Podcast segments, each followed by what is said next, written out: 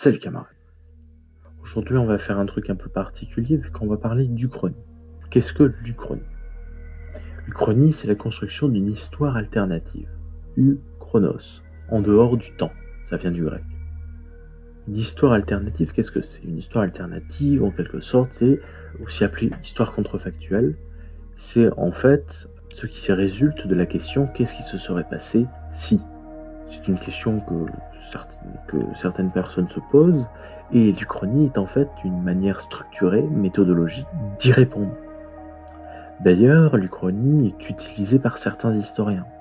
En effet, la première Uchronie datée, sourcée et établie, elle a été faite par tite un historien romain assez connu qui imagine ici Alexandre le Grand, au lieu de, s'élancer vers la conquête des Perses à l'est, aurait conquis les peuples dispersés de l'Ouest. En somme, quelque chose qui peut être d'ailleurs assez intéressant. On imagine ainsi Alexandre le Grand s'attaquer euh, à la Bactriane, aux Samnites, puis enfin à Rome.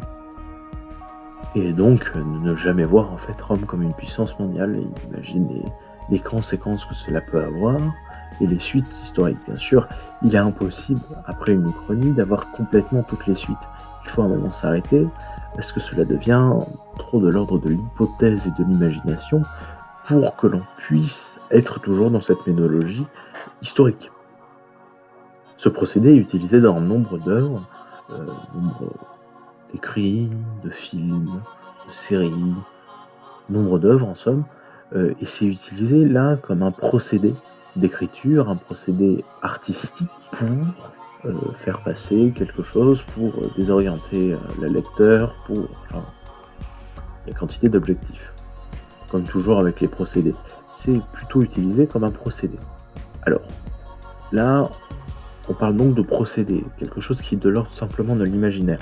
Ce n'est donc pas quelque chose d'aussi méthodologique, d'aussi scientifique que ce dont j'ai parlé précédemment, tout simplement parce que là, on est de l'ordre de l'Uchronie imaginaire, de l'Uchronie amateur en quelque sorte. Et moi, je vous parlais de l'Uchronie professionnelle. Non pas que l'Uchronie amateur n'ait aucun bénéfice. Au contraire, ça peut être très amusant, très jouissif de construire une histoire alternative à partir, juste en changeant un fait dans l'histoire. Ça peut être très intéressant, soit dans sa tête, par écrit, très intéressant à lire aussi. Je vous invite à lire par exemple L'homme du haut château, qui a d'ailleurs été, euh, qui a été euh, adapté en série. C'est donc euh, l'un de l'ordre de l'imaginaire. Il y a une grosse différence avec euh, l'Uchronie professionnelle, tout simplement parce que celle-là, elle s'embarrasse de la méthodologie, historique et donc de la méthodologie des sources. C'est-à-dire que normalement, l'historien va euh, chercher des sources, donc des témoignages, des écrits, des brèves de presse, des enregistrements s'il y en a en fonction de l'époque, etc., etc., etc., pour essayer de chercher des faits c'est-à-dire que l'historien n'est pas là pour construire l'histoire, parce que l'histoire est déjà construite en fait. Il est là pour établir ce qui s'est réellement passé. D'ailleurs, histoire vient d'un mot grec qui signifie l'enquête. C'est-à-dire que l'histoire, construire l'histoire comme historien, c'est enquêter sur ce qui s'y est réellement passé et établir ce qui s'est passé. Établir des faits. Pour que tout le monde puisse se rapporter à ces faits et qu'il n'y ait plus de, de querelles justement de mémoire.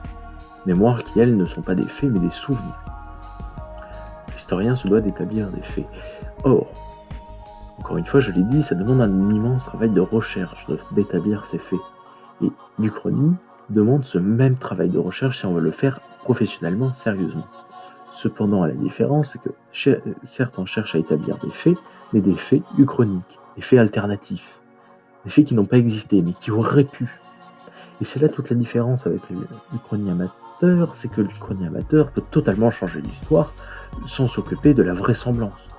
Alors que l'Uchronie professionnelle, elle s'occupe de cette vraisemblance, s'occupe de la véracité de ses sources et s'occupe de la probabilité en quelque sorte de son histoire alternative. Et ça, ça peut être euh, de plusieurs manières, vu que l'Uchronie commence par le changement d'un petit fait dans l'histoire. Euh, il y en a plein. Euh, et si, la, France avait gagné la guerre de 7 ans, et si l'Allemagne nazie avait gagné la Seconde Guerre mondiale, et si la bombe atomique n'avait jamais existé, euh, il y en a une quantité, bien sûr, innommable, inimaginable, l'Uchronie possible. Et mais c'est là, c'est ça. En fait, on change un fait par la non-existence d'un être, euh, c'est-à-dire qu'on, et c'est là, en uchronie professionnelle, on établit ce qui s'est passé, le fait. On a un objectif qui est le, le fait uchronique, le fait alternatif. Prenons l'Allemagne nazie. L'Allemagne nazie a perdu, c'est le fait. Elle a perdu par le, elle a perdu par le manque de ressources, par euh, le manque de troupes, par euh, par aussi l'épuisement sur le front Est, etc., etc., etc., par l'arrêt euh, de son ravitaillement en pétrole, parce pas capturé, parce que les nazis n'ont pas capturé, puis de pétrole de Bakou, au Caucase, en Russie, et pour d'autres raisons, euh, et donc celui qui va faire l'Uchronie, l'historien alternatif en quelque sorte, va donc prendre connaissance de ces faits, essayer de pousser pourquoi, comment, qui, dont, où, et va chercher les causes alternatives, c'est-à-dire quelles sont les causes des événements à annuler, quelles sont les causes des événements à produire. Pour ce qui est de l'Allemagne, on peut établir par exemple que l'Allemagne, pour gagner, se doit de gagner le plus vite possible sur le front Est, se doit de gagner contre l'URSS, pour que l'Allemagne nazie puisse, après résister euh, aux forces alliées qui débarqueront. Et, euh, et, parce que euh, la poussée soviétique a été plus que décisive. La bataille de Stalingrad notamment et la bataille de Leningrad et Petrograd, toutes les trois ont été extrêmement décisives. Surtout Stalingrad. Et le rouleau compresseur russe a après tellement affaibli les nazis qu'un débarquement en Normandie était assez facile. Ça peut être le début d'une chronique. Ça, c'est le travail préalable. Puis après, on construit. Qu'est-ce qui se passe si euh, nazie gagne? Bon, ben, premièrement, il y aurait partage des territoires avec l'Italie et le Japon, euh, partage des États-Unis notamment. Qu'est-ce qu'on fait de ces, des pays euh, comme justement les États-Unis? Qu'est-ce qu'on fait au final du régime de Pétain? Franco, quel est nos rapport avec eux, etc., etc., etc. On peut s'imaginer la vie quotidienne à l'intérieur, disparition du communisme complètement, les idées de gauche en général la propagande constante, le vieillissement du Führer, qu'est-ce que ça peut provoquer? L'homme de haut château, par, exemple, se pose ce genre de questions et c'est très intéressant à regarder ou à lire. Que j'utilise cet exemple, c'est aussi parce que c'est l'Uchronie la plus, la plus faite, forcément, vu que c'est la Seconde Guerre mondiale est, est, tellement décisive et en plus c'est très proche euh, comme événement majeur que forcément on a plus tendance à s'y rapporter. Elle permet ça, l'Uchronie permet euh, ce travail d'historien. Alors, euh, ça peut paraître immense, mais je vous, assure, bon, après, certainement, c'est un public de niche euh, dont je parle, mais j'aimerais faire connaître l'Uchronie simplement parce que c'est quelque chose d'assez intéressant. Pour une deuxième chose, parce que le simple apport de connaissances en soi peut l'avoir d'autre manière, camarades. Mais il y a une deuxième chose. L'Uchronie nous apprend que l'histoire n'est pas linéaire qu'au contraire, l'histoire, elle est humaine. L'histoire est construite, par l'être humain. Elle se construit en permanence sous nos yeux, et donc il n'y a pas de chemin prédéfini vers lequel l'homme tiendrait, vers lequel l'humain tendrait absolument. Au contraire, l'Uconie nous montre que par un simple déclic, par un simple hasard, ou par le manque d'une certaine personne, euh, ou tout simplement par euh, un enchaînement d'événements qui a lieu ou qui n'a pas lieu, l'ensemble de notre histoire contemporaine peut totalement changer, l'histoire passée. Et donc, l'avenir de nos sociétés, le déroulement de l'histoire de nos sociétés change totalement, ainsi que la vie de leurs habitants, les mœurs, etc., etc., etc. Et ça, c'est fascinant. C'est fascinant parce que, encore une fois, l'histoire n'est pas linéaire, mais en plus, l'histoire est sociale extrêmement importante. C'est la montre que l'histoire est sociale. Car si elle est faite par l'être humain, elle est surtout faite par les sociétés, l'histoire. En effet, parce que nous sommes assemblés en société, que nous avons pu faire l'histoire.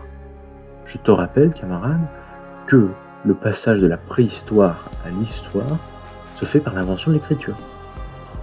Pour l'écriture, c'est une norme sociale. L'écriture, C'est-à-dire qu'on on convient ensemble, une société en particulier, convient ensemble de d'une norme, d'un alphabet, d'un certain nombre de lettres, de symboles, qui permettent de communiquer, ce sur plusieurs distances, voire de garder des archives. Et ça, si on doit garder des archives, c'est parce qu'il y a des cités, des empires, donc des structures sociales. Et si on a besoin de communiquer, c'est parce que ces structures sociales sont étendues sur l'espace. Donc l'histoire est chose sociale, en fait.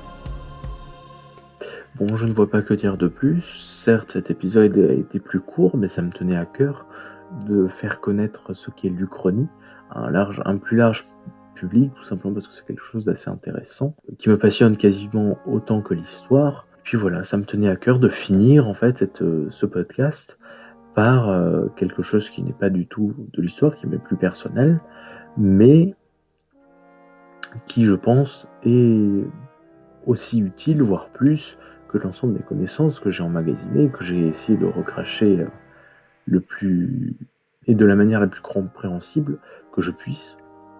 Donc voilà, c'était le dernier épisode. Camarade, si tu n'as pas écouté euh, l'ensemble des épisodes, je t'invite à le faire. J'espère qu'ils sont Peut-être que les premiers sont un peu plus datés et un peu moins soignés. Mais bon, excuse-moi, c'est ainsi, on s'améliore avec le temps. J'espère que ça t'a diverti, ou en tout cas que ça t'a intéressé. Il me reste plus qu'à te dire adieu camarade, ou même peut-être au revoir.